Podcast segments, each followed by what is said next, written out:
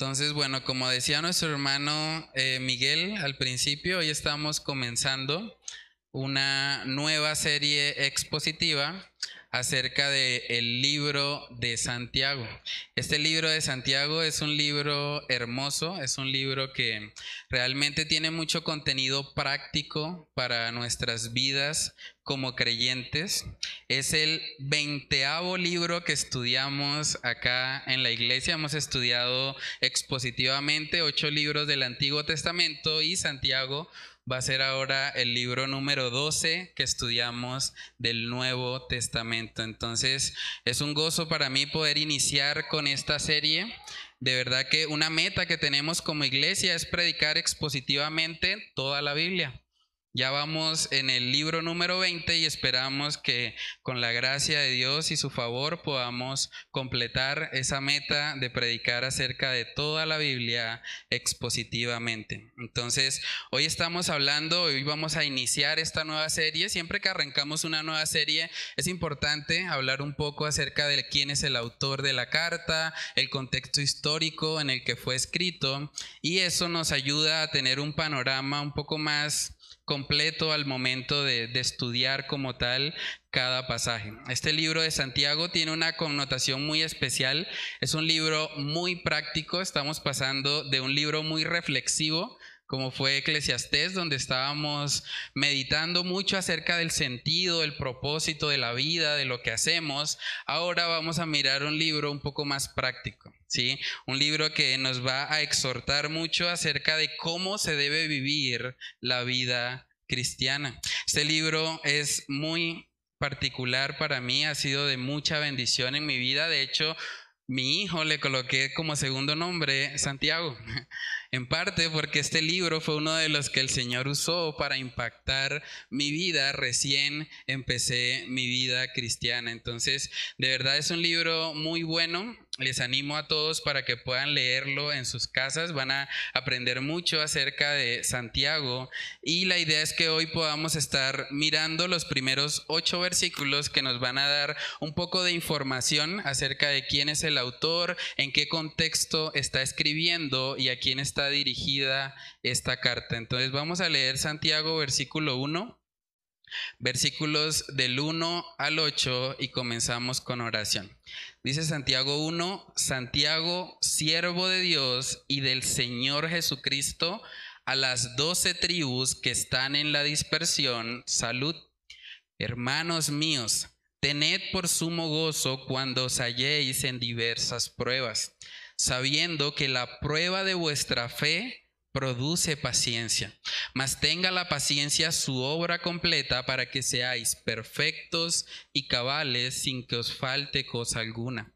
Y si alguno de vosotros tiene falta de sabiduría, pídala a Dios, el cual da a todos abundantemente y sin reproche, y le será dada. Pero pida con fe no dudando nada, porque el que duda es semejante a la onda del mar, que es arrastrada por el viento y echada de una parte a otra. No piense, pues, quien tal haga que recibirá cosa alguna del Señor. El hombre de doble ánimo es inconstante en todos sus caminos. Vamos a orar. Padre, queremos pedir de tu dirección, Señor, en esta nueva serie que estamos iniciando en esta mañana, Señor. Sabemos que este libro de Santiago, Señor, es parte de la revelación que tú tenías para nosotros, para tu pueblo, Señor. Ayúdanos a, a poder aplicar esas verdades, Señor. Ayúdanos a recordar que la fe verdadera, la fe genuina, Señor, es una fe viva, es una fe que nos mueve a actuar, Señor. Una persona no puede llamarse a sí misma cristiana si simplemente su fe no es evidente por medio de sus obras, Señor. Oramos para que tú nos ayudes a poder estudiar apropiadamente, Señor, este libro, que tu Espíritu Santo sea dirigiéndonos, que nos ayude, Señor, a poner en práctica todo lo que vamos a, a estar aprendiendo, Señor, a lo largo de este estudio. Pedimos de tu gracia y de tu favor para no ser solamente oidores de lo que tú estás exponiendo en este libro, Señor, sino que podamos ser hacedores de la palabra, Señor. Ayúdanos a vivir vidas congruentes con aquello que manifestamos creer, Señor, que podamos mostrar al mundo que la fe bíblica, Señor, es una fe que transforma, es una fe que hace nuevas criaturas y que nos lleva a vivir, Señor, enfocados en las cosas celestiales y no en las cosas terrenales y pasajeras de este mundo, Señor. Padre, oramos para que seas tú glorificado en este estudio, te lo pedimos, Señor, en el nombre de Cristo. Jesús. Amén y amén. Bueno, hermanos, antes de comenzar con el libro de Santiago, es importante aclarar algo respecto al libro. Vamos a estar viendo muchas instrucciones prácticas acerca de cómo vivir la vida cristiana, pero debemos recordar que el cristianismo no se trata de hacer o no hacer cosas. Mucho de lo que vamos a estar viendo son indicaciones, son aplicaciones. Eh, Santiago va a ser muy directo en cuanto a cómo debería vivir un creyente, pero debemos recordar que el, el contexto como tal del libro no es simplemente verlo como un checklist, como que bueno, ya cumplí con esto, tengo esto, entonces si hago estas cosas, soy un cristiano y si no las hago, entonces no lo soy. No es la manera correcta de verlo porque lo que Santiago está hablando acerca de, bueno, todo lo que él menciona en, esta carta tiene que ver principalmente con el resultado de una fe viva una fe viva, que es la fe verdadera que está puesta en Cristo Jesús. Entonces es importante verlo de esta manera a lo largo de la historia. De hecho, muchos autores han llegado a pensar que el libro de Santiago no debería ser ni siquiera incluido dentro del canon. Un personaje muy popular llamado Martín Lutero, uno de los reformadores, llegó a decir acerca de este libro que era una epístola de paja. Él no podía comprender cómo Santiago podía enfocarse tanto en, las obras, en, lo que es la evidencia de la fe de una persona y contrastar eso con el Evangelio de la gracia que predica el apóstol Pablo. Y mucha gente ha tratado de decir que hay una contradicción entre lo que Pablo enseña y lo que Santiago está afirmando. Pero vamos a ver que cuando estudiamos el pasaje en su debido contexto, nos damos cuenta que realmente esa no es la enseñanza. Cuando nosotros estudiamos Santiago, vemos que Pablo y Santiago apuntan a lo mismo, de hecho, se complementan entre sí. Lo que Santiago nos está diciendo no es que nos ganamos la salvación por nuestras obras. Lo que Santiago está diciendo es que la verdadera fe produce obras y por lo tanto se va a poder medir en función de eso. En Santiago capítulo 2, versículo 18 vemos un poco acerca de eso. Dice en Santiago 2, 18, pero alguno dirá, tú tienes fe y yo tengo obras. Miren lo que dice Santiago, muéstrame tu fe sin tus obras y yo te mostraré mi fe por mis obras. ¿Tú crees que Dios es uno? Bien haces. También los demonios creen y tiemblan. Mas quieres saber, hombre vano, que la fe sin obras es muerta. Podemos ver que Santiago es muy directo, muy explícito en su manera de, de hablar, porque al igual que en el contexto en el que Santiago está escribiendo, hoy en día también vemos que mucha gente simplemente dice ser cristiana. Es casi que una moda hoy en día. Usted va y mira a la mayoría de los políticos colombianos y dicen que son cristianos. Y uno dice, pero ¿dónde están sus obras? Somos uno de los países más corruptos de Latinoamérica, pero ellos dicen ser cristianos. Entonces, hay un problema cuando alguien simplemente manifiesta creer, porque Santiago nos está diciendo, los demonios también creen. Incluso tienen mejor actitud, porque ellos creen y tiemblan. Entonces, un verdadero cristiano no puede estar viviendo una vida pasiva en cuanto a su fe. Lo que Santiago nos está diciendo a lo largo de toda la carta es que la fe verdadera, la fe genuina, la fe bíblica, es una fe viva. Es una fe que nos mueve. Es una fe que se evidencia en nuestro actuar. No porque las obras nos provean la salvación, sino porque cuando somos salvos, el Señor nos transforma de tal manera que ahora vivimos para Él. Y eso llega a ser evidente en nuestras vidas. Entonces lo primero que vamos a hablar acerca de esta carta es acerca de su autor. El autor de la carta es Santiago, el medio hermano de Jesús. la iglesia tradicional se ha encargado de difundir una enseñanza que realmente no tiene fundamento bíblico, y es decir, que la Virgen María fue virgen para siempre. La Iglesia Católica Romana enseña eso, dice, no, pues la, Virgen María se mantuvo virgen siempre. Pero eso es una interpretación que trae muchos problemas, porque en la cultura judía una mujer era bendecida en la medida que Dios le regalaba hijos. Una forma, y lo vimos también en el libro de Eclesiastés, en que una mujer recibía la bendición del Señor, o como ellos entendían que eran bendecidas las mujeres, era por medio de la fertilidad. Entonces, si alguien dice que María fue virgen toda su vida, realmente tampoco podría llamar a María bendita, porque las mujeres benditas en la cultura eh, judía tenían que ver precisamente con esas mujeres a quienes Dios les concedía tener hijos. Y cuando nosotros nos vamos a la palabra de Dios, nosotros podemos ver que claramente la palabra nos enseña que Jesús tuvo hermanos. Jesús tuvo hermanos. Realmente no hay nada de malo en el hecho de que la Virgen María haya tenido hijos. El Señor diseñó el sexo para el matrimonio. Y María se casó con su esposo José y tenía todo el derecho de poder concebir sus hijos. En Mateo capítulo 13, versículo 55, podemos ver que ahí se menciona el nombre de Jacobo. Y es importante también mencionar que Jacobo es el nombre hebreo para Santiago. O sea, Santiago es el nombre griego, Jacobo viene siendo el nombre hebreo. En Mateo capítulo 13, versículo 55, vamos a ver lo que ahí dice.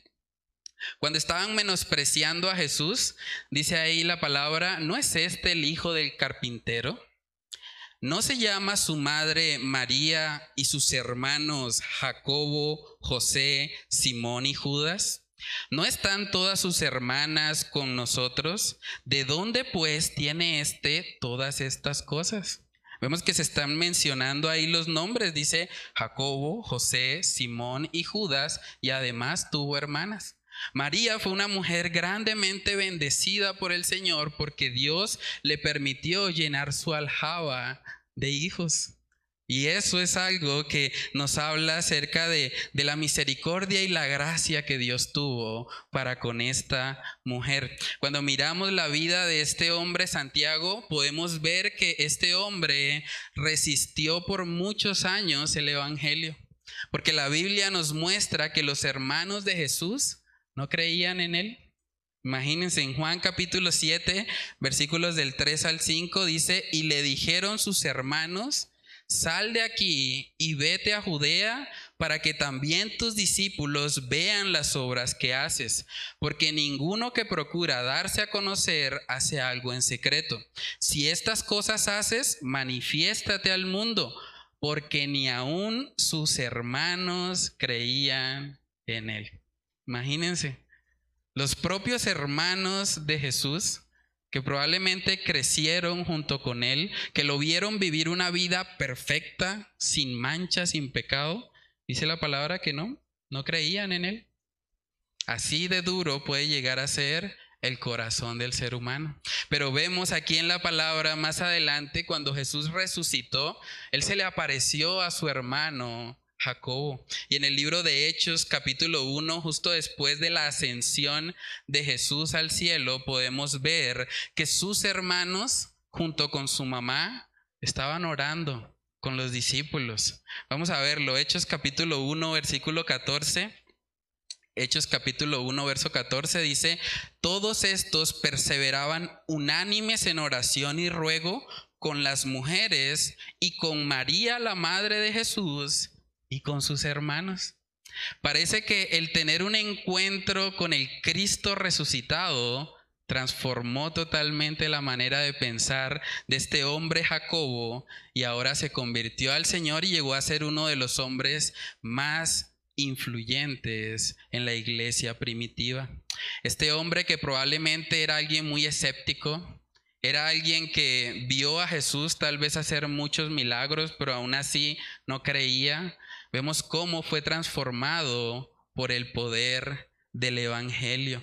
Ahora, es interesante también mirar en Santiago capítulo 1, versículo 1, cómo él se presenta a sí mismo. Dice Santiago, siervo de Dios. Santiago, siervo de Dios. Este hombre podía haber dicho, Santiago, el hermano del Mesías, o el hermano del Cristo, el hermano del Cordero que vino a quitar el pecado del mundo. Él podía haber usado eso, pero vemos que él se identifica a sí mismo como un siervo. Y es interesante porque esa palabra siervo no, no tenemos el sentido total en el español. Realmente la palabra griega para siervo es doulos, que significa literalmente esclavo. Santiago está diciendo, yo soy un esclavo de Dios y del Señor Jesucristo. Ahora, hoy en día nosotros a veces usamos incluso de forma jocosa el término siervo. Es común en las iglesias que los hombres se dicen, ah, ahí va el siervo, ah, es siervo, ¿qué más? Pero resulta que en el contexto en el que Santiago escribe, no era algo para nada jocoso. De hecho, el siervo era la tarea que nadie más quería hacer, porque el siervo hacía las tareas más sucias. El siervo, de hecho, era el que lavaba los pies. ¿Recuerdan la historia de Jesús en Juan capítulo 13? Es muy probable que este hombre, siendo hermano de Jesús, hubiese presenciado o hubiese por lo menos escuchado acerca de cuando Jesús lavó los pies de sus discípulos. En Juan capítulo 13 nosotros podemos ver que cuando Jesús dice que él va a lavar los pies de sus discípulos, inmediatamente Pedro sale y dice, no, Señor, ¿cómo se te ocurre? Solo hacen los siervos, pero tú no, tú eres el Señor. Miren lo que dice Juan capítulo 13, versículo 6. Entonces vino a Simón Pedro y Pedro le dijo, Señor, ¿tú me lavas los pies? Respondió Jesús y le dijo, lo que yo hago tú no lo comprendes ahora, mas lo entenderás después. Pedro le dijo, no me lavarás los pies jamás. Jesús le respondió, si no te lavare, no tendrás parte conmigo. Le dijo Simón Pedro, Señor, no solo mis pies, sino también las manos y la cabeza. Gracias a Dios que Pedro no creía en la confesión positiva o en que las palabras tenían poder, porque si no, no había nada que hacer. Él confesó, no me lavarás los pies jamás. Pero vemos que cuando Jesús lo redarguye y le dice, bueno, si no te lavare, no tendrás parte conmigo, entonces cambió totalmente su perspectiva. Entonces, hermanos, la fuerte negación de Pedro nos muestra cómo la mayoría de las personas consideraba que ser siervo era algo que muy pocas personas realmente querrían hacer. Pero vemos que Santiago se identifica a sí mismo, bueno, yo soy un siervo, soy un esclavo, soy un servidor de Dios. Y en Juan capítulo 13 también vemos que justo después de Jesús lavar los pies, Él les dice que Él está haciendo eso para darnos ejemplo. Juan capítulo 13, versículo 15 dice, porque ejemplo os he dado para que como yo os he hecho, vosotros también hagáis. De cierto, de cierto os digo, el siervo no es mayor que su Señor, ni el enviado es mayor que el que le envió. Si sabéis estas cosas, bienaventurados seréis si las hicieres. Entonces, aquí podemos ver, hermanos, cómo el Señor Jesucristo dio ejemplo servicio. Él hizo la tarea más baja socialmente que alguien haría en ese momento.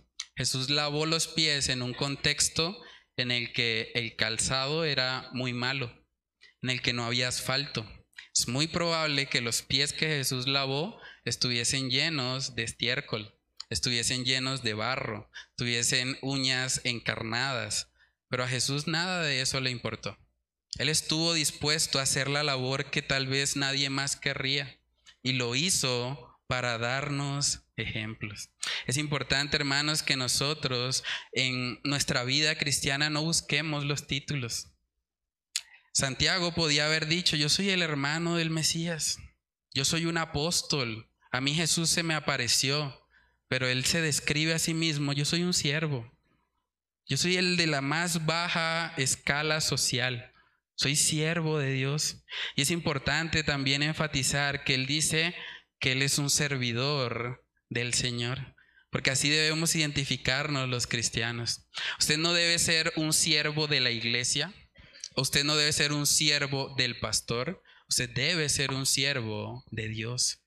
Él debe ser el centro de su vida como creyente. Entonces vemos que él dice, Santiago, siervo de Dios y del Señor Jesucristo. En Colosenses capítulo 3 también podemos ver que el apóstol Pablo exhorta a los cristianos a vivir vidas alineadas precisamente a servirle a Él.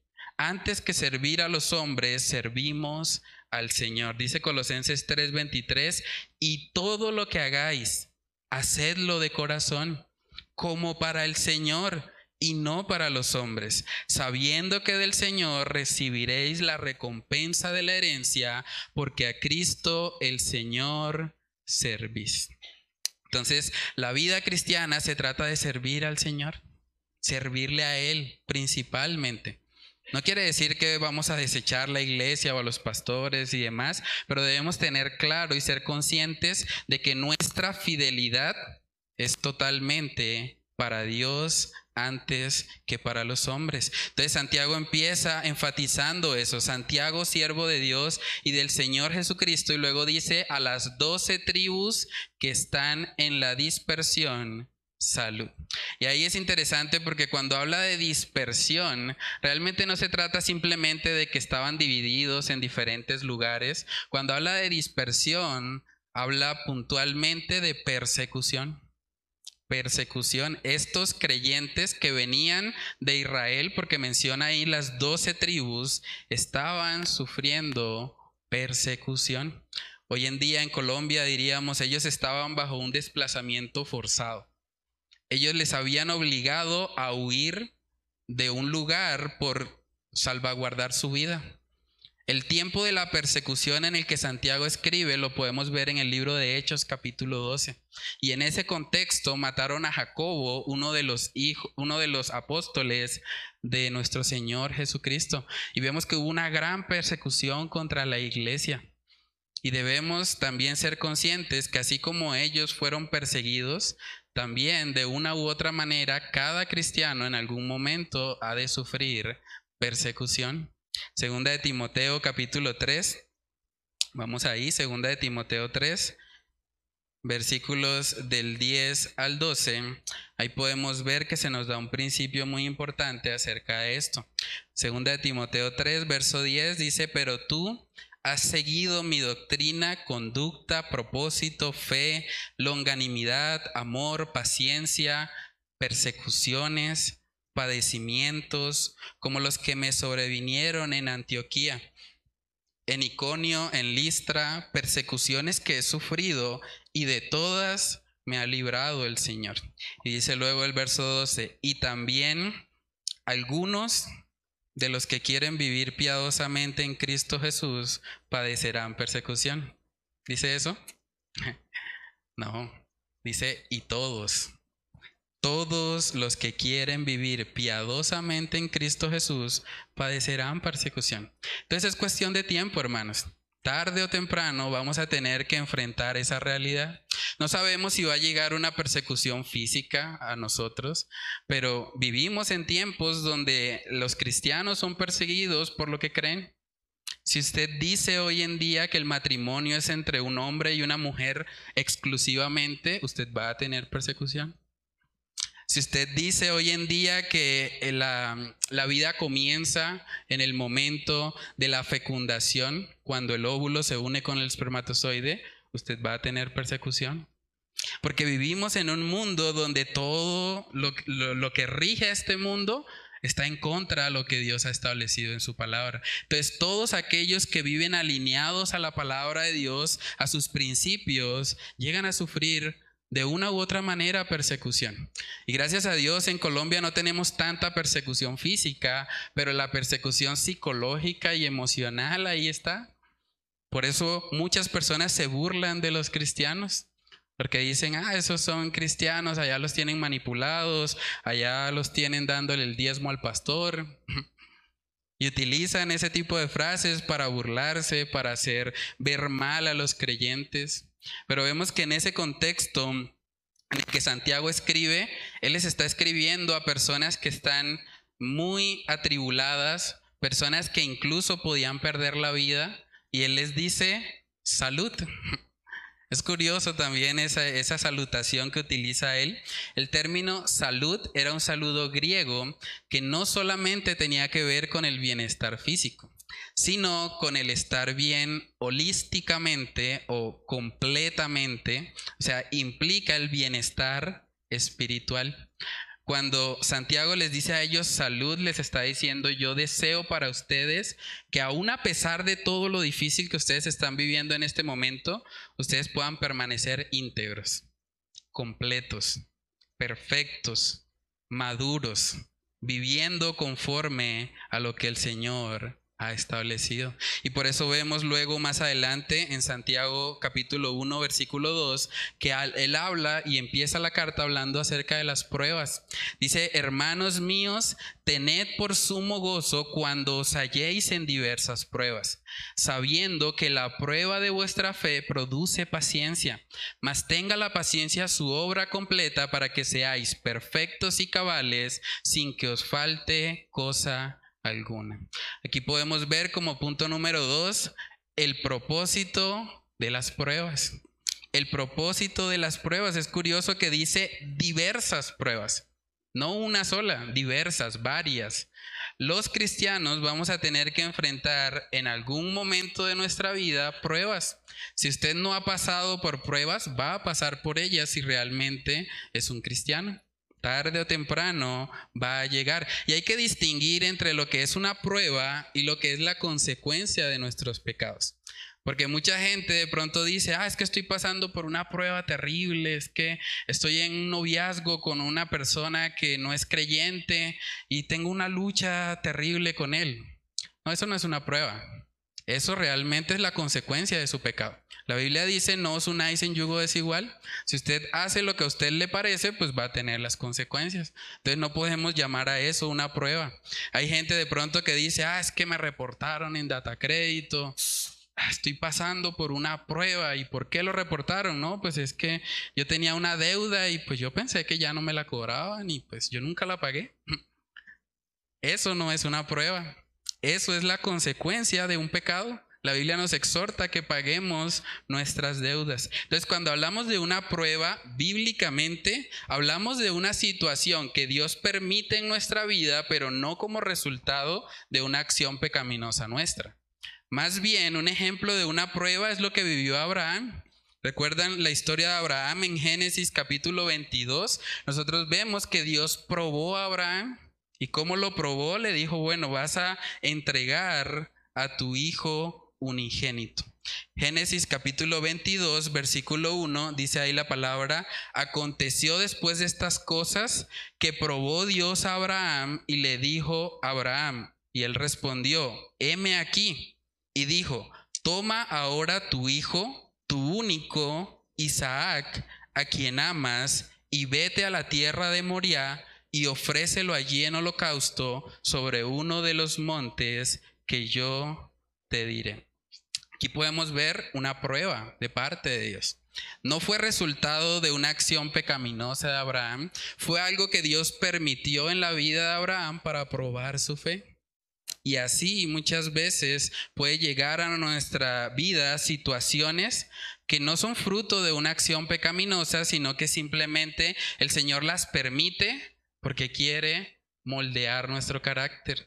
Primera de Pedro capítulo 1 también vemos que el apóstol Pedro reconoce que debemos aprender como cristianos a gozarnos en medio de las pruebas. Dice Primera de Pedro 1 versículo 6, en lo cual vosotros os alegráis, aunque ahora por un poco de tiempo si es necesario, tengáis que ser afligidos en diversas pruebas, para que sometida a prueba vuestra fe, mucho más preciosa que el oro, el cual aunque perecedero se prueba con fuego, sea hallada en alabanza, gloria y honra cuando sea manifestado Jesucristo. Entonces, a quien amáis, perdón, sin haberle visto, en quien creyendo, aunque ahora no lo veáis, os alegráis con gozo inefable y glorioso. Es una realidad, la fe cristiana es probada. Ya vimos que Santiago nos habla acerca de eso, Pedro también nos habló acerca de eso y vamos a ver ahora que el apóstol Pablo también lo menciona. Filipenses capítulo 2, versículos del 17 al 18 dice, y aunque sea derramado en libación sobre el sacrificio y servicio de vuestra fe, me gozo y regocijo con todos vosotros. Y asimismo dice, gozaos y regocijaos también vosotros conmigo. Es una realidad que como cristianos vamos a enfrentar pruebas. Una prueba puede ser una situación económica difícil que no es resultado de una acción pecaminosa, sino que simplemente las circunstancias externas llevaron a eso. Hay muchos cristianos que enfrentaron pruebas muy duras en Venezuela cuando todo el gobierno, digamos, causó todo el desplome político y económico de la nación. Eso puede llegar a ser una prueba.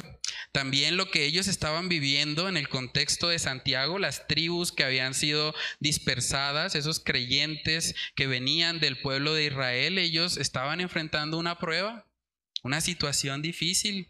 Hoy en día también muchos cristianos pueden sufrir ese tipo de persecución en diferentes lugares del mundo, una enfermedad de pronto algo que es inesperado, que no es fruto de una actividad pecaminosa, sino que simplemente de pronto alguien tiene esa tendencia hereditaria de una enfermedad, algo genético.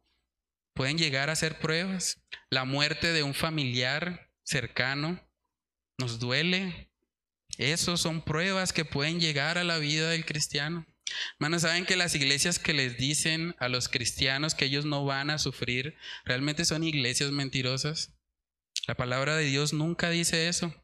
Antes la palabra de Dios dice, van a sufrir, prepárense, prepárense porque va a llegar. Si no ha llegado sufrimiento a tu vida, debes saber que un día va a llegar y por lo tanto debes prepararte para él. En Juan capítulo 16, versículo 33, vemos que Jesús mismo dijo, estas cosas os he hablado para que en mí tengáis paz. Paz. Dice, en el mundo tendréis aflicción, pero confiad, yo he vencido al mundo. Es una promesa del Señor, en el mundo tendráis aflicción. Va a llegar en algún momento de nuestra vida. Y uno puede preguntarse, bueno, pero ¿cómo así de que yo voy a tener sumo gozo en medio de una prueba? Si la prueba duele, si la prueba me hace pasar por el fuego, como vimos en Primera de Pedro. Bueno, la forma como nosotros podemos tener gozo lo vemos en el versículo 3. Santiago 1.3 dice, sabiendo. ¿Cómo voy a tener gozo cuando estoy enfrentando una situación difícil, cuando tengo problemas económicos, cuando de pronto llega una enfermedad inesperada. Versículo 3, sabiendo, sabiendo.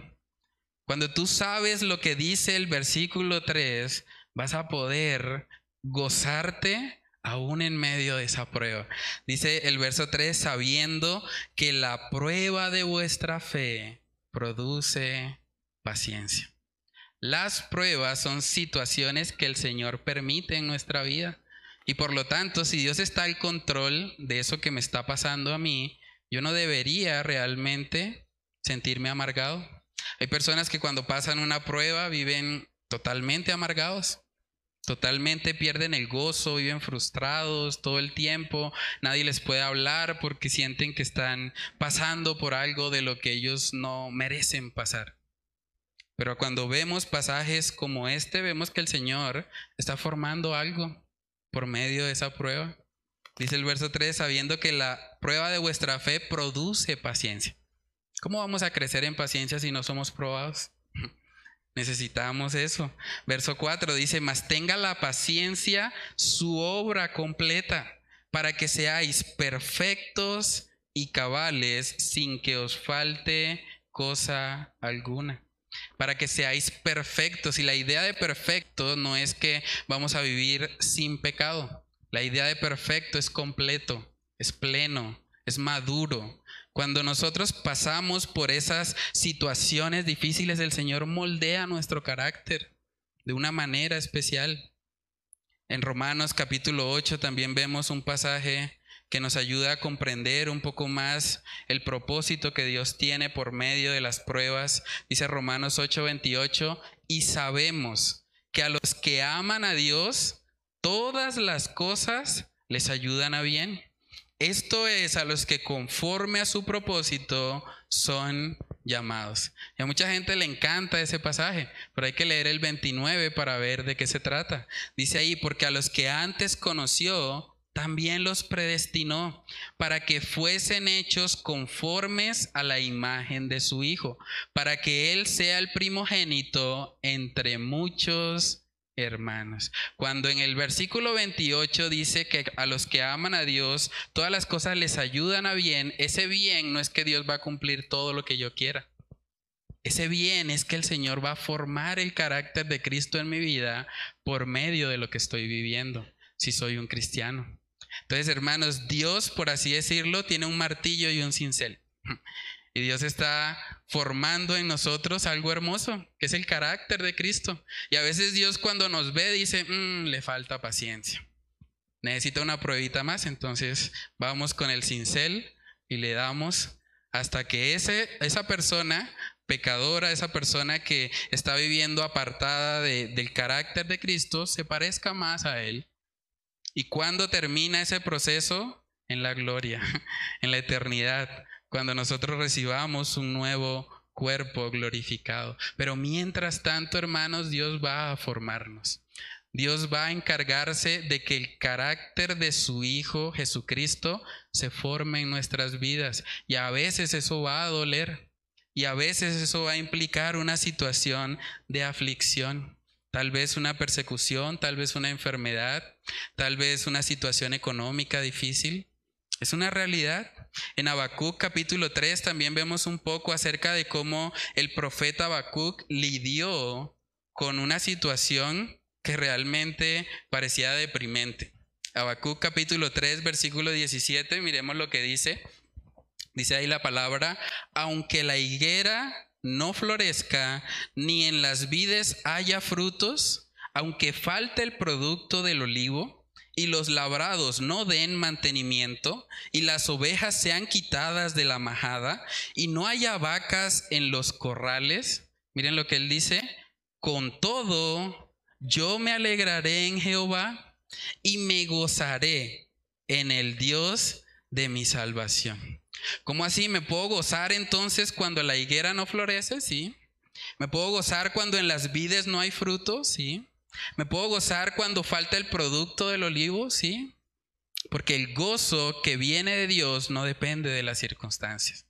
Trayéndolo al contexto de hoy. ¿Me puedo gozar si estoy comiendo arroz con huevo? Sí. ¿Me puedo gozar? ¿Me puedo gozar si realmente no sé cómo voy a pagar las cuentas en el futuro? Sí. Mi gozo no depende de tener las cuentas pagadas. Entonces, cuando yo tengo la mirada puesta en el Señor, eso me ayuda. Además, el Señor promete en su palabra que si le buscamos primeramente a Él, si buscamos el reino de Dios y su justicia, Él se encarga de nuestras necesidades. Entonces, hermanos, si el gozo dependiera de las circunstancias externas, un personaje como Esteban no hubiese muerto de la manera en que murió. Este hombre que al parecer era un joven, murió gozoso, siendo apedreado, cada pedrada en su cabeza o en su cuerpo debió haber dolido. ¿Puedo tener gozo siendo apedreado? Sí, Esteban es un ejemplo de eso. Porque el gozo que viene fruto del Espíritu Santo no depende de nada externo. Pero es importante que para yo vivir esto, yo tengo que saber lo que dice el versículo 3. Y no es saber en términos de conocimiento intelectual, de datos, de información, no, es conocer realmente, estar confiado en que Dios está obrando en medio de esa prueba. Entonces déjame preguntarte, a manera de reflexión, cuando tú enfrentas una situación difícil, ¿en qué piensas? Cuando pasas por una situación que tal vez no entiendes por qué la estás pasando, ¿En qué meditas en, esos momentos? ¿Eres una persona que se amarga y piensa constantemente en lo que te hace falta, en tus carencias? O las esposas que están acá piensan continuamente en los pecados de su esposo. Es que ese esposo que a mí me tocó, sí, qué karma. Lo que dijo el pastor allá en la iglesia, Dios me está dando con el cincel y el martillo con él. o lo mismo viceversa, los esposos. Eres un esposo enojado que todo el tiempo está meditando en las falencias de tu esposa. Ah, es que mi esposa todo el tiempo está ocupada y nunca me dedica tiempo a mí. Es que ella tiene otras prioridades y es que ella no me atiende. ¿Piensas también excesivamente en tus fallas para autocondenarte? Saben que es muy común que hay personas que dicen, no, yo he fallado a Dios y yo no voy más a la iglesia. No, no, no, yo tengo que estar un tiempo de duelo, un tiempo apartado porque yo he pecado, que no, no, yo antes que ir allá a ser un hipócrita, prefiero no ir. Y hay personas que se convierten en sus propios jueces y creen que están siendo piadosos con eso. Hay gente que dice, no, es que yo sí, los que van allá a la iglesia son unos hipócritas. Yo prefiero, antes de ser un hipócrita, prefiero no ir por allá. Y realmente viven bajo su propia idea de justicia. Ellos se convierten en sus propios jueces y ellos deciden cuánto dura el tiempo de duelo y en qué momento pueden volver y en qué momento no. Cuando la palabra de Dios nos dice que cuando nosotros pecamos tenemos abogado para con el Padre y podemos acercarnos a Él confiadamente al trono de la gracia. Entonces, hermanos, cuando llegan las pruebas a nuestra vida, las situaciones difíciles, yo sé que no nos gusta. Esto que estoy predicando para la carne no es agradable. No nos gusta sufrir, a nadie le gusta. Pero la realidad es que cuando nosotros somos conscientes que Dios está detrás, que Él está haciendo algo hermoso, aún a pesar de lo que estoy sufriendo, eso nos ayuda. Y podemos llegar a tener un sumo gozo, como dice acá Santiago. Lo tercero que vemos aquí en este, en este pasaje de hoy es que Santiago está exhortando a esos creyentes que están en la dispersión a que busquen a Dios en medio de la prueba. Busca a Dios en medio de la prueba, ese es el tercer punto. Es normal que cuando nosotros estamos de pronto en una situación de prueba, de tribulación, pues nos sentimos tal vez faltos de sabiduría. Pero miren lo que dice Santiago en el capítulo 1, versículo 5. Dice, y si alguno de vosotros tiene falta de sabiduría, pídala a Dios, el cual da a todos abundantemente y sin reproche, y le será dada. ¿A qué se les parece eso? Pidan y les daré. Es lo mismo que decía Jesús en el Sermón del Monte. A lo largo del libro de Santiago vamos a estar viendo que él menciona continuamente el Sermón del Monte y menciona también muchos de los, de los libros de sabiduría, los libros eh, como Proverbios y Eclesiastés. Entonces, en Mateo capítulo 7 nosotros vemos que Jesús enseñó en ese famoso Sermón del Monte lo siguiente. Él dijo en Mateo 7, 7, pedid y se os dará Buscad y hallaréis. Llamad y se os abrirá, porque todo aquel que pide recibe, y el que busca halla, y al que llama se le abrirá. Esto es una invitación de parte del Señor a que le busquemos en medio de nuestra impotencia. Cuando estamos enfrentando una prueba y nos damos cuenta que necesitamos sabiduría, hay que clamar a Él.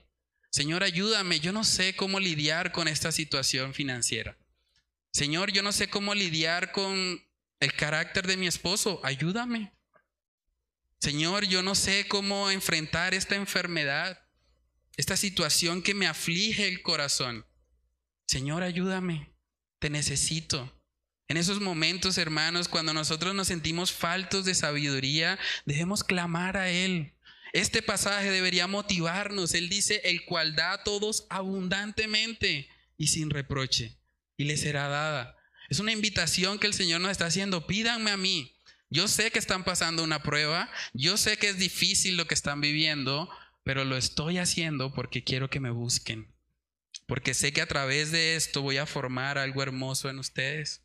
Saben que uno de los personajes que más impacta mi vida personalmente es el, personaje de Job.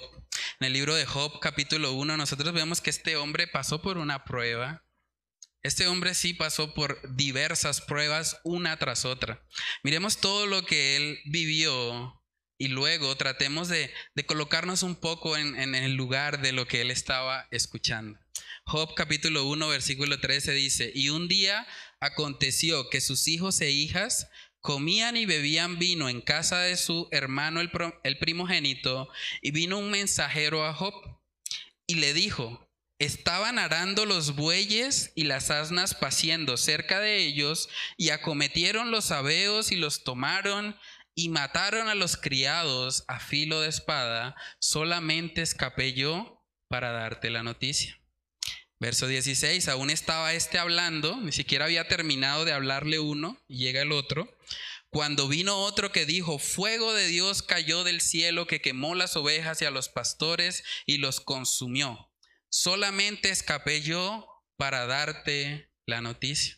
No había terminado ese de hablar y dice en el 17, todavía estaba este hablando y vino otro que dijo, los caldeos hicieron tres escuadrones y arremetieron contra los camellos y se los llevaron y mataron a los criados a filo de espada. Y solamente escapé yo para darte la noticia. Entre tanto que éste hablaba, vino otro que dijo, tus hijos y tus hijas estaban comiendo y bebiendo vino en casa de su hermano el primogénito. Y un gran viento vino del lado del desierto y azotó las cuatro esquinas de la casa, la cual cayó sobre los jóvenes y murieron. Y solamente escapé yo para darte la noticia, una tras otra. Es impresionante. Dice luego en el verso 20, entonces Job se levantó y rasgó su manto y rasuró su cabeza y se postró en tierra y adoró. Y dijo, desnudo salí del vientre de mi madre y desnudo volveré allá. Jehová dio y Jehová quitó. Sea el nombre de Jehová bendito. En todo esto no pecó Job ni atribuyó a Dios despropósito alguno. Tremendo eso. ¿Cómo hubiésemos reaccionado nosotros? Una noticia mala tras otra. Los criados, los hijos, el ganado, todo. Y vemos que este hombre se postró y adoró al Señor. Es posible hacer eso en medio de las pruebas que enfrentamos, hermanos. Pero para eso hay que tener una relación con nuestro Dios. En el libro de Isaías capítulo 55 también podemos ver un principio que nos ayuda mucho en medio de las pruebas.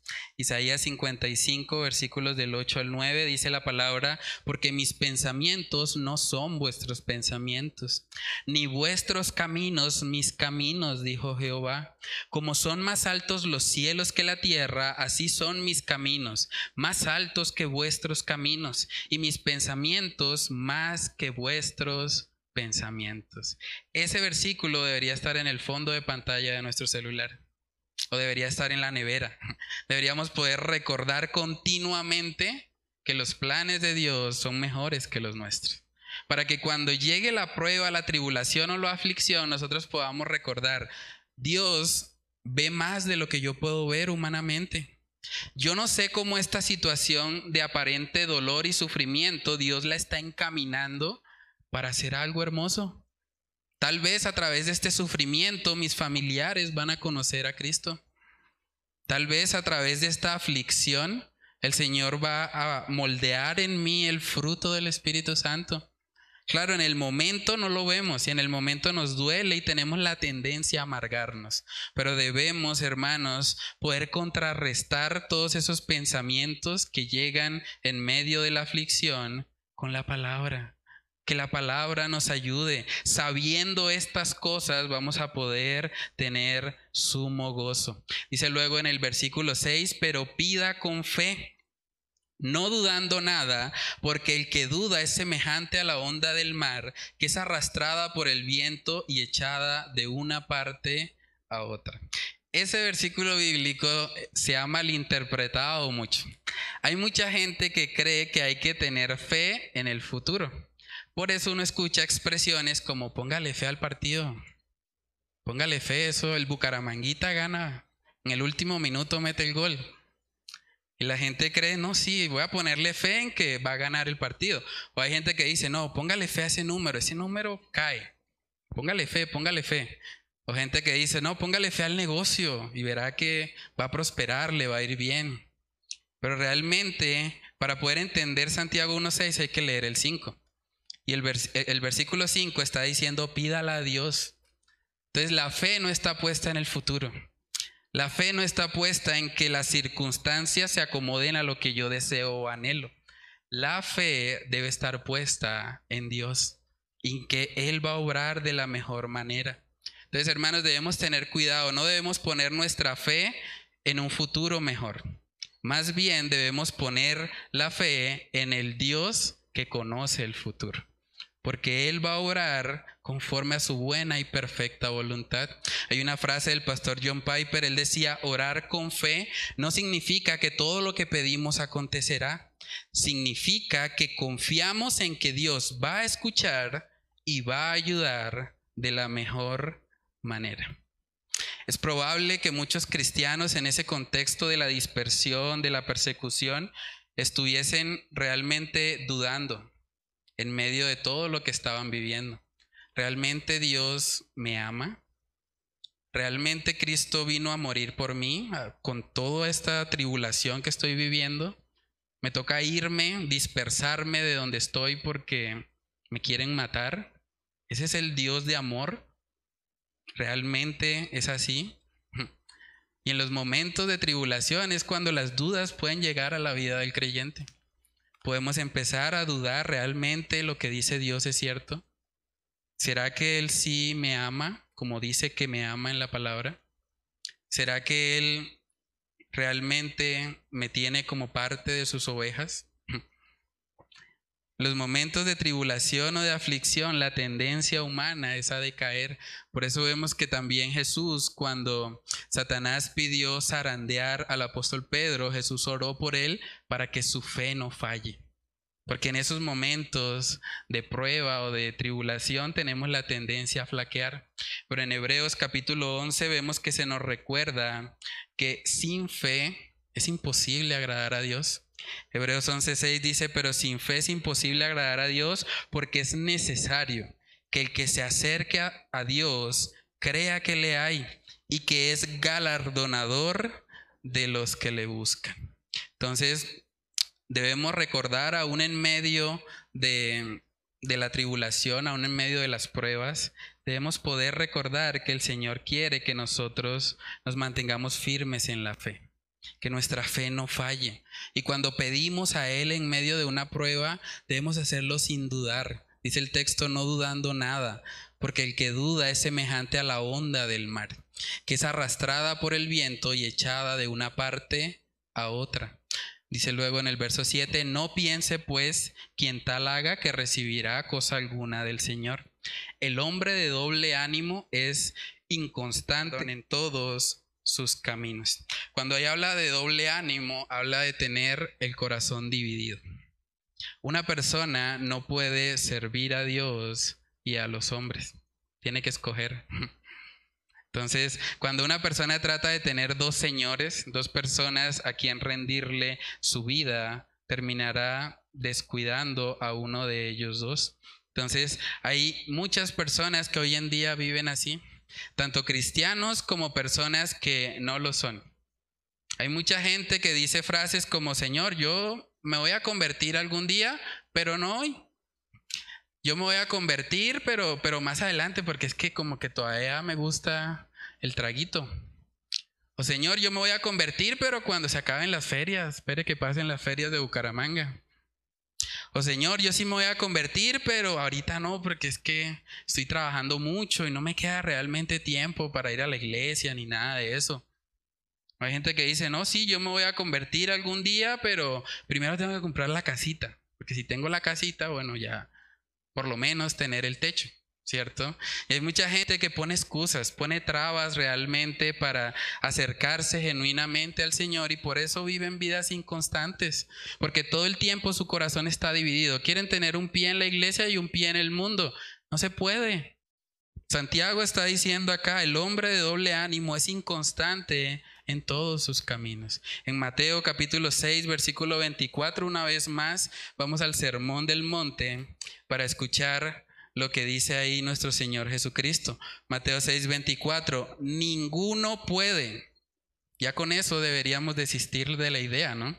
Dice, ninguno puede servir a dos señores, porque o aborrecerá al uno y amará al otro, o estimará al uno y menospreciará al otro. No podéis servir a Dios y a las riquezas. Es imposible. No vale la pena ni siquiera intentarlo. No se puede servir a dos señores. Por eso el hombre de doble ánimo siempre va a ser inconstante, porque su corazón está dividido. Y lo que Dios quiere es que haya una adoración exclusiva para Él. Solamente bíblicamente existen dos personas. Los que están con Cristo y los que están en contra de Él. No hay más.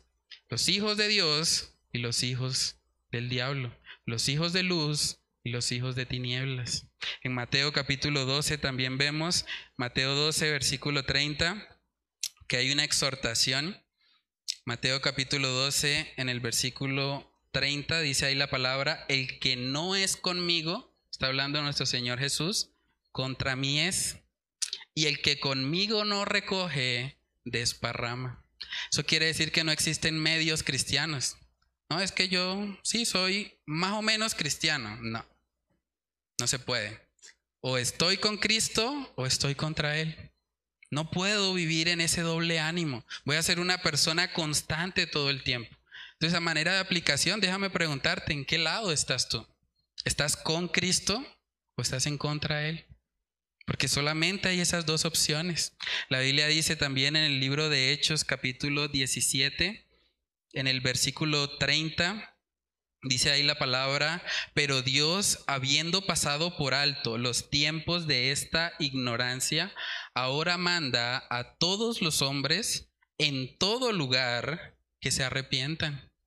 Si tú reconoces, yo he tenido un corazón dividido, yo como que me gusta la iglesia, pero a mí me gusta también salir y tomarme mis traguitos, y me gusta la discoteca y me gusta lo otro, el mensaje de Santiago es arrepiéntete de eso. Decide ir a Dios. Ya no más, ya basta de tener un pie en la iglesia y un pie en el mundo. No se puede hacer eso, es imposible. Si tú estás viviendo de esa manera, estás mostrando que tu fe no es una fe viva. No es una fe salvífica.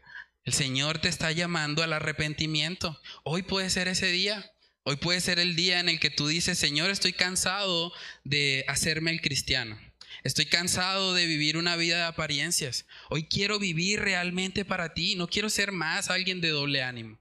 Quiero ser alguien con el ánimo puesto en ti, en mi Salvador, en aquel que entregó su vida para salvarme.